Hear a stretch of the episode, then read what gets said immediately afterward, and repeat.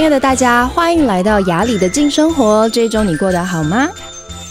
呃，最近呢，我开始看中医了。那因为我觉得隔一阵子，我的身体都需要好好调理一下。不知道大家跟我有没有一样？不过我大概今年连续呃从二三月开始看了两个月的中医，然后就稍微好一点，医生就说嗯 OK 差不多了。然后一直到现在呢，我又再去看了一次中医，可能是就是夏天的时候暑气比较热，那我觉得身体的那个平衡啊，如果你又没有很早睡的话，其实会蛮容易让你身体很自然的平衡会被破坏。那我这一两个月睡觉时间稍微晚一点点，所以就真的有觉得身体哎好像变得特别敏感，像我吹了冷气之后就觉得哎喉咙好像有点卡卡竖竖的，不知道现在大家有没有听到我声音有一点点 好像没有那么清澈。之前还有一个朋友非常有趣，他留言说：“雅丽，你可以做一集 podcast 教我们怎么样让声音变好听吗？”呃，声音我觉得好像是有点是本质的，比较难练习。但很谢谢大家对我声音的这个赞美，谢谢大家。那今天呢，就请大家稍微包含一点点，稍微有点喉咙有没有？听起来好像刚睡醒的样子。那的确也是刚睡醒了。没有关系，大家就睡前听，就有点催眠的感觉。那今天我要讲的这个主题呢，叫做逃避与承担。那之前我们曾经在责任感那一集曾经讲到，就是说，其实呢，有些时候我们的生活上可能会被很重的责任感压住，让我们没有办法真正知道自己这真心是什么，或是我生命真正要追求的是什么。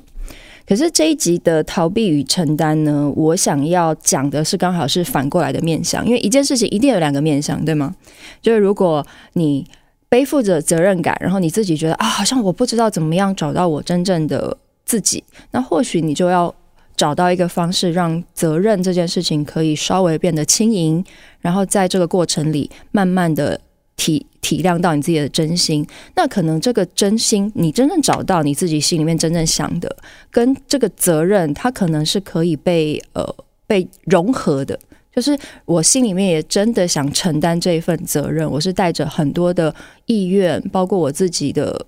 呃我内在渴望去承担这一份责任。可是今天我们要倒过来讲的是逃避这件事，呃。一对，大家就有用 IG 嘛，就会知道，如果你有查询什么东西，它就会一直跳出呃类似的某些广告。那这一阵子，我就经常看到有一个在万华那里的单亲妈妈的一个支持的组织，他们的呃一些影片跟内容。那其实，因为我在学校呃就是拍摄很多嘛，当然跟大站的时候，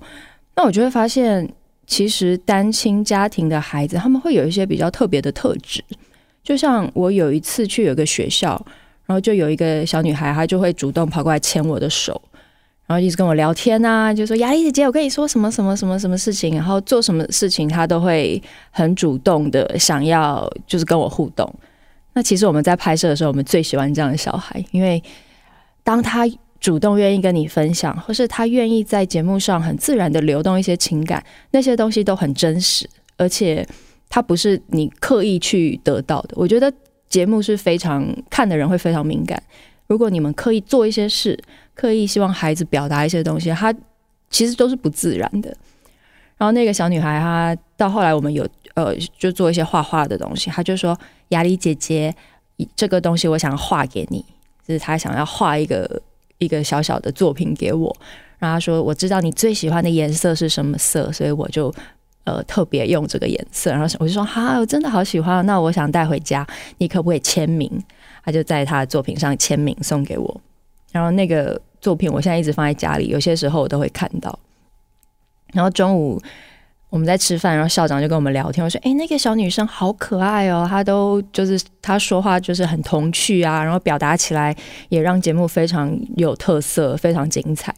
然后校长就说：“对啊，你看她是单亲家庭长大的小孩，就是会比较有这样子的需要。”然后那时候当下我就说：“哎。”我就跟校长说：“校长，我也是单亲，也也不，我应该不算是真正的单亲啦。就是的确，就是我是爸爸抚养长大，那但是我的家庭支持的系统也是蛮健全的。这样，那后来我在那个 IG 上就看到，在万华那里的单亲妈妈协会，他们就说，其实当你真的身为一个单亲家庭的妈妈，而且当爸爸那一侧没有给你任何的爱以及支持的时候，其实当妈妈这件事是非常非常辛苦的。他说他们都没有办法真的去做一份正职的工作，因为他必须要接送小孩，他必须要花时间照顾小孩，所以他就只能够一直打零工。然后他就变成一个恶性循环。当他打零工的时候，他赚的钱就不够多，他就没有办法好好的照顾孩子，他又要再花更多的时间去做那些每一个小时的呃金额得到的金额变很低的那种零工的工作。然后我就在想，对，当他说出爸爸那一边完全没有给予任何爱的时候，对孩子会造成多大的影响？然后，其实在我周遭也有一些朋友，我会知道，其实身为一个父亲跟母亲这件事情，它不是一个天生你就会的事，就是要成为父亲跟母亲，他需要很多的学习，同时你的内在世界必须要很多的承担，或是你必须要有责任心，或是你必须要某一个程度的放下很多的自己。其实这非常不容易。然后前一阵子我在呃网络上就看到一个。国外的 Netflix 上面的影片，是我记得是凯特温斯雷演的，他就演一个也是一个父母离离婚家庭的妈妈，然后她也有很大的欲望，是因为我知道有很多妈妈生完小孩会有那个产后忧郁的倾向，就是比较容易会有心里面会有情绪上的起伏，那个起伏可能大到你没有办法真的全心全意照顾你的孩子。甚至是你有很多想要逃的感觉，在这里我要跟很多的爸爸妈妈讲，就是身为父母的责任，有些时候你想逃，或是有些时候你觉得这个责任太重无法承担，它或许是一件很正常的事情，因为可能你就是必须要一肩扛起，你没有太多的支持系统，或者是你的生命有很多需要一步一步学习的，它可能不是一年一年两年，或是一个月两个月，它可能是需要。五年、十年，甚至是一生，一边陪着孩子，然后挑战自己，同时学习的。然后我也知道，我有一个朋友，他是非常不适应身为家长的角色。他甚至曾经跟我说：“他说，如果现在有一个人出现，他可以马上离开他的孩子。就是在这一个时刻，如果有一个能够。”照顾他、协助他的人出现，就可能不是他另外另外一半嘛。如果有另外一个人出现，他可以在这个时刻马上放下他的孩子，这些都是有的。所以，真的逃避这件事情，或是我到底要不要承担，它是每一个人心里面的重量。就是在你的心里面，什么东西孰轻孰重，然后什么东西对你来说是重要的，它可能没有一定的答案。那当然，我们每个人在生命中，我们都曾经逃避过，这无可厚非。就有些时候是小的事情，有的是大的事情。因为有些时候我们就是觉得承担不起了。其实逃是非常简单的一件事情，那可能也是我们那个当下我们唯一懂得做的决定。像动物本能一样啊，就当你遇到了，就是一个。一个狮子面对着一只鹿，或是一个它的猎食的动物，那个动物那么害怕，或是它想要生存的状况，它只有两个选择，一个就是战，就是好，我就是跟它打仗。可是问题是，狮子跟一个被掠食的动物，跟一个羚羊，它哪有可能有战的可能？它唯一的选择就是逃。那个是非常下意识的，在我们生物本能里，我承受不了，我有生存的恐惧。我有生存的威胁的时候，我就是必须得要逃。像我自己也是啊，我从小到大，当然这个可能跟完整的生存无关了，就是历练的过程。小时候我们都会学才艺，对吗？学钢琴、学英文、学画画什么的。我学钢琴也是啊，每次我都跟我呃第一次学钢琴，可能是我家长就是希望我去的。那我可能学两个月之后，我就觉得嗯，好像有点无趣，很单调。每次回来都要练习，所以我就放弃了。对吗？就跟我爸说：“爸，觉得钢琴这件事不适合我，放弃了。”然后可是隔两三个月，我看到哎，好像钢琴一直摆在我家，然后弹起来好像蛮有趣的。曾经也是有一些乐趣，说不定我还是蛮喜欢的。那我就再去试试看。我也是跟我爸说：“爸，我又想学钢琴了。”那我爸说：“好，你去学，你还是去。”每一次去学钢琴，可能维持了三五次吧。每一次学都不超过三个月，甚至到最后一次我学钢琴是高中毕业的时候。高中毕业那个暑假，我想找一些事情做，然后我想说，小时候都是学古典钢琴、古典乐嘛，古典的钢琴。那高中结束之后，我就来学一个流行乐，就是那种你知道，就是学和弦呐、然后学一些怎么样，就是为我这个音乐，就是反正就是流行流行音乐啊，因为流行音乐比较快上手嘛。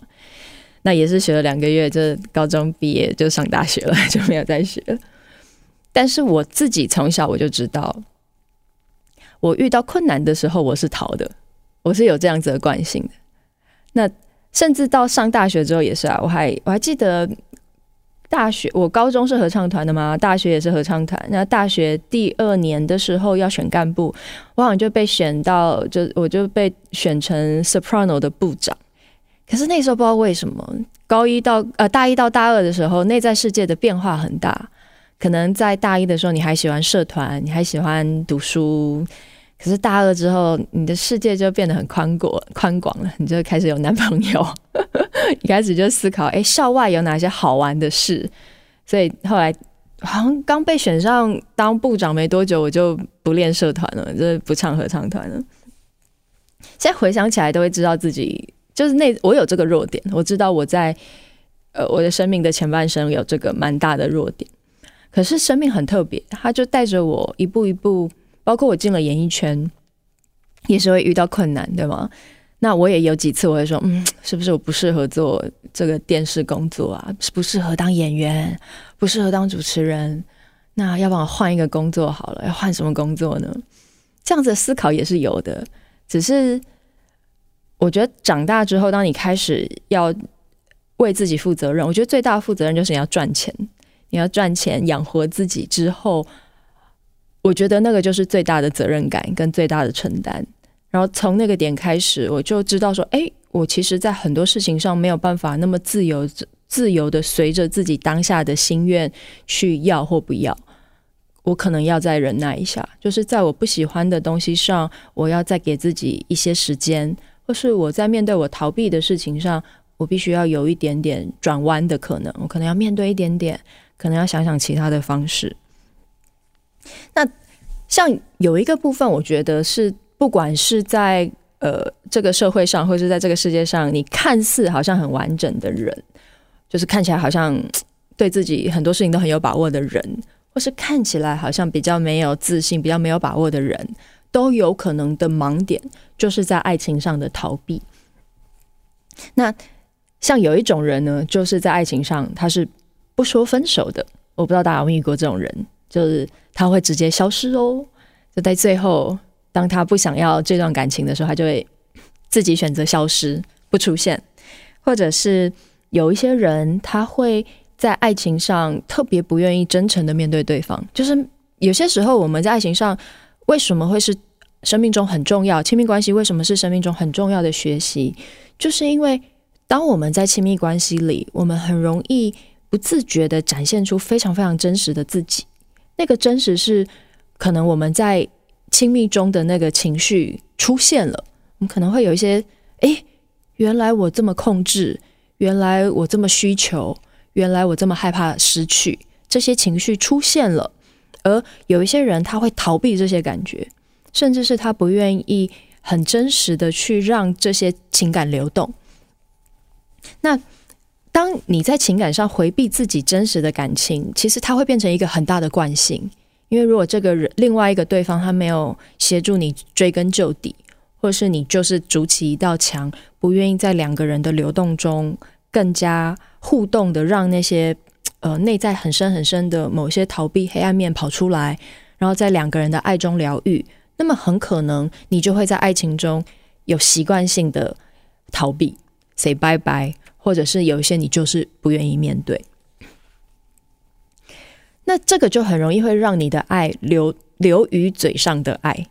就是我爱你，可是我却没有办法在日常生活中的很多细节中落实。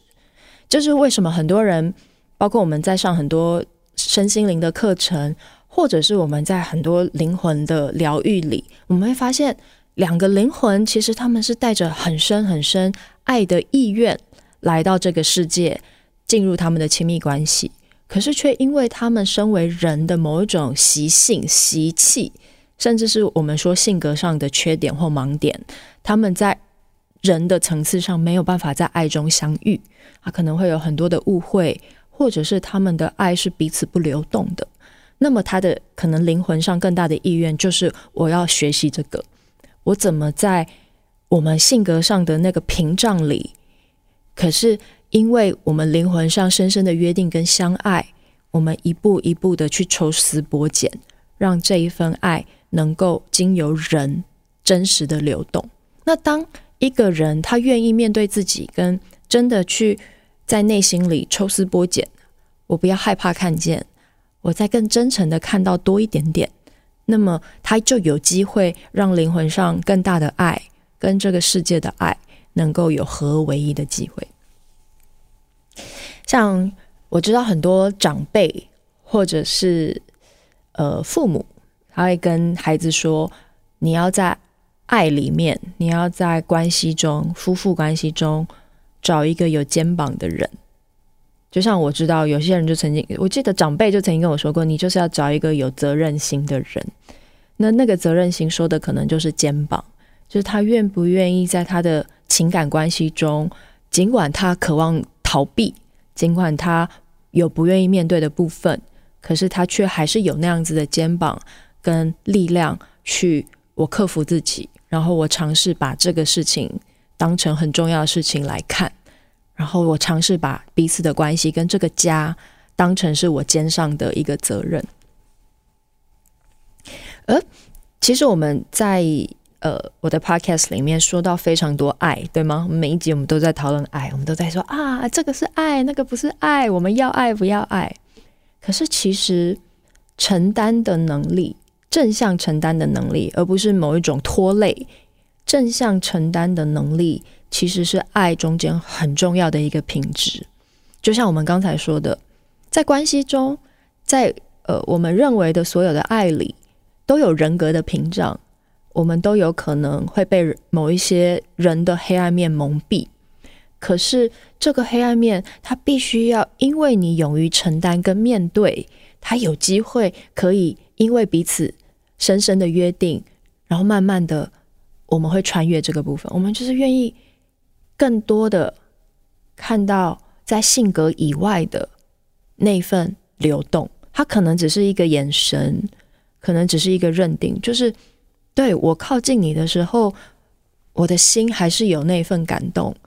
尽管我们的日常生活可能非常的糟糕，分崩离析，非常的难以承受，可是就是因为我感觉到我心里面对你还有那份爱，所以。尽管我们不想要，我很想逃，可是我再试试看，我再试试看。所以这个面对的力道，它真的是，他必须让生命一步一步带领你，然后你愿意去尝试的。要不然，当一个人他习惯性不面对，尤其是呃，有一些人呢，他的内在世界是有这样子的历练的。就像我，我有几个。认识的朋友的家人，他说他有一个家人就是有酗酒的问题，然后当他酗酒之后，他会有很多失序的行为，然后那个失序的行为不只是在像是譬如说喝酒之后会开车啊，甚至是他会有很奇怪的情绪脾气啊，然后也包括他最开始会有说谎的习惯，就是很奇怪，就是当人。你必须要靠某一些东西去麻痹自己的时候，其实他是在跟你内在世界真正的脆弱本身是连接上的。就是因为我有一个部分，我有点脆弱，我没有办法站在我的生命里很真诚的在每一个面向面对，然后不逃，所以我需要有一个空间，让我自己能够稍微喘一口气。然后他说，他的那个酗酒的家人让他们整个家都天翻地覆，可是他却没有办法改变。然后这个人，呃，他其实他们的家人都知道，其实他就是必须要面对他自己这个坏习惯，就是喝酒的这个坏习惯，他必须可能要去呃阶段啊，或者是经由药物的某一些治疗。可是当一个人他在他生命里他不面对的时候，旁边的人再用力，其实协助的比例是非常非常低的。那那像其实这样子的人，他是有迹可循的。当一个人他有承担力的时候，你会发现很多事情你会信任他，你愿意交给他。可是一个人当他性格中有一种逃避的时候，你会发现他是说话的方式会很自然的回避很多主题，然后你就会有一个不信任。我不知道大家有没有这样的经验，就是你认识一个新朋友，然后聊天聊一聊聊聊他的工作，然后他就有很多的回避，聊到什么他就有很多回避，虽然他。不需要对你完全的坦诚，就是这个是他的选择。可是，当你第一次遇到这样子的人，或是不不熟的朋友，你就会知道说：“哎，我感觉他好像有些东西我没有办法信任他。”那个是一个人的直觉。所以讲回来，承担这件事情，承担好像听起来虽然呃，回到爱的层次上，可以协助自己去更深的呃体验爱。可是，那在世俗层次上到底有什么帮助？很简单，当一个人他有承担的时候呢，其实他的能量场的下半部是比较稳定的。那是一个呃，你非常自然可以在你的物质层次上感觉得到的，就是你会知道说，这个人好像有些东西内在是稳定的。然后，如果我要工作的话，我会选择跟他一起合作。可是，当一个人如果他的内在世界是有逃避的人格特质，你会发现他的能量上面有一些东西是晃动的，就是他是不稳定的。然后工作上，你就会说，嗯，对，跟他一起工作有一点风险，有可能会有那种呃不了了之。就是你跟他一起工作，你会发现，哎，很多东西本来好像有机会开出一朵花，可是奇怪，后来做做做做到后来，好像怎么就没了，就是没机会。像我朋友，他就有这个经验，他说他跟一个。呃，比较容易说大话的人，本来有一个计划案，然后做一做做做一做啊，奇怪，这个事情又腰斩了。然后试了两三次跟这个人合作，怎么一直都是这样子的情况？然后他就去找，就发现哦，其实可能这个合作对象他就是有这样子的特质，他没有办法在开创性上让很多东西可以自然的，就是有点像是连接上跟水到渠成。那在爱情上逃避的人，他就很自然的会让他的爱留在风花雪月上了，就是很适合谈恋爱，但是不一定适合成为生命的伴侣。那其实回到逃避这件事情，最后我们在说的逃避，都是逃避你自己本身。我们能够很多东西能够躲，很多东西能够不面对，但是自己是我们唯一没有办法。一生都逃避的。当有一天我们闭上眼睛，所有的我们这一生该面对的，它就会像电影一样在我们眼睛前面出现。你什么东西没有做完？什么东西让自己失望没有做好？什么东西愧对此生？它都是在我们心里有一个我们自己的评估的。然后要怎么样在这个点上能够超越？有一个小小的建议，就是当你意识到自己在逃避的时候，一定要安静、安静下来，静下心，然后非常深刻的告诉自己：当如果当我有勇气走向穿越的精神层次的这个同时，其实那份面对的力道，它会很自然的回到我们自己身上，然后他的那个回馈。其实是让我们自己能够在内在世界找到一个开阔的可能性。那个面对的力道，它可能刚开始的时候很渺小，可能需要蓄积很久，它可能没有办法让你自己在一第一个当下满意。可是你要给自己鼓掌，因为你意识到自己在逃避了。每一个意识，它都会协助自己真的转向，它需要练习。他需要很多的静下心来，跟愿意面对，一步一步的，慢慢的。